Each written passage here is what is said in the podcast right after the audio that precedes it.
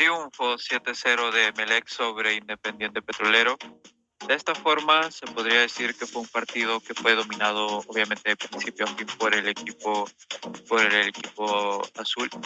Es de esta forma en la que siempre Emelec desde el principio logró tener una profundidad en ataque y principalmente aprovechó muy bien la, la, aceleración de sus laterales y los supo en ataque.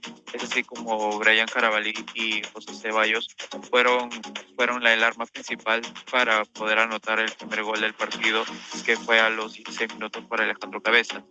Es así como el bombillo ha logrado mantener una verticalidad constante con Joao Rojas, quien sirvió para Alejandro Cabeza, quien anotó el primero luego de una desatención defensiva de Independiente Petrolero.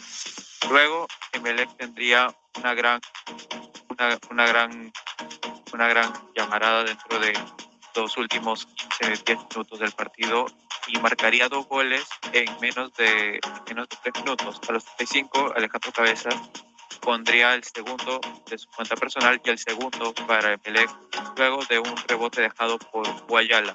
Luego, a los 37 minutos, Sebastián Rodríguez anotaría el tercero soberbio disparo desde fuera del área y Emelec sería dueño total del juego. Es aquí donde el arquero boliviano sería cambiado por su compatriota su compatriota Alex Arancibia.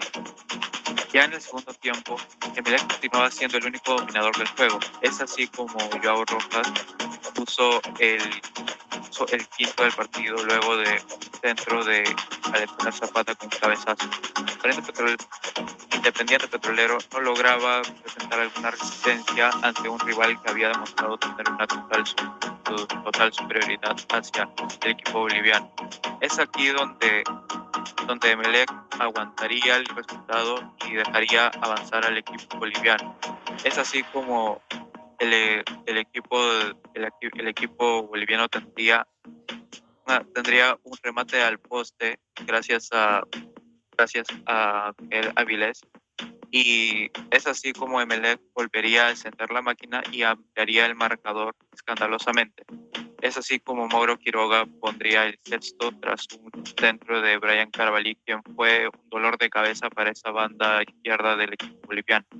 A los 75, Sebastián Rodríguez pondría, pondría el sexto y de un contragolpe el mismo anotaría el, último y el séptimo y último gol del partido. En los últimos 15 minutos del cotejo, el Emelec tendría unas cuantas oportunidades para poner un octavo, un noveno gol, pero se, se aguantó, aguardó y de alguna manera respetó hasta donde pudo al rival, ya que le hizo una, la cantidad de goles que tal vez merecía, pero decidió, decidió aguantarlo en los últimos minutos. Con este resultado, Emelec asegura su pase a los octavos de final de la Copa Libertadores al ocupar la segunda casilla del Grupo A. Por su, por su parte, Independiente Petrolero cierra su participación con un empate y cinco derrotas y un saldo de menos, C, menos, 3, eh, menos 3 en diferencia de gol. Triunfo 7 a 0 de Emelec sobre Independiente Petrolero de Bolivia.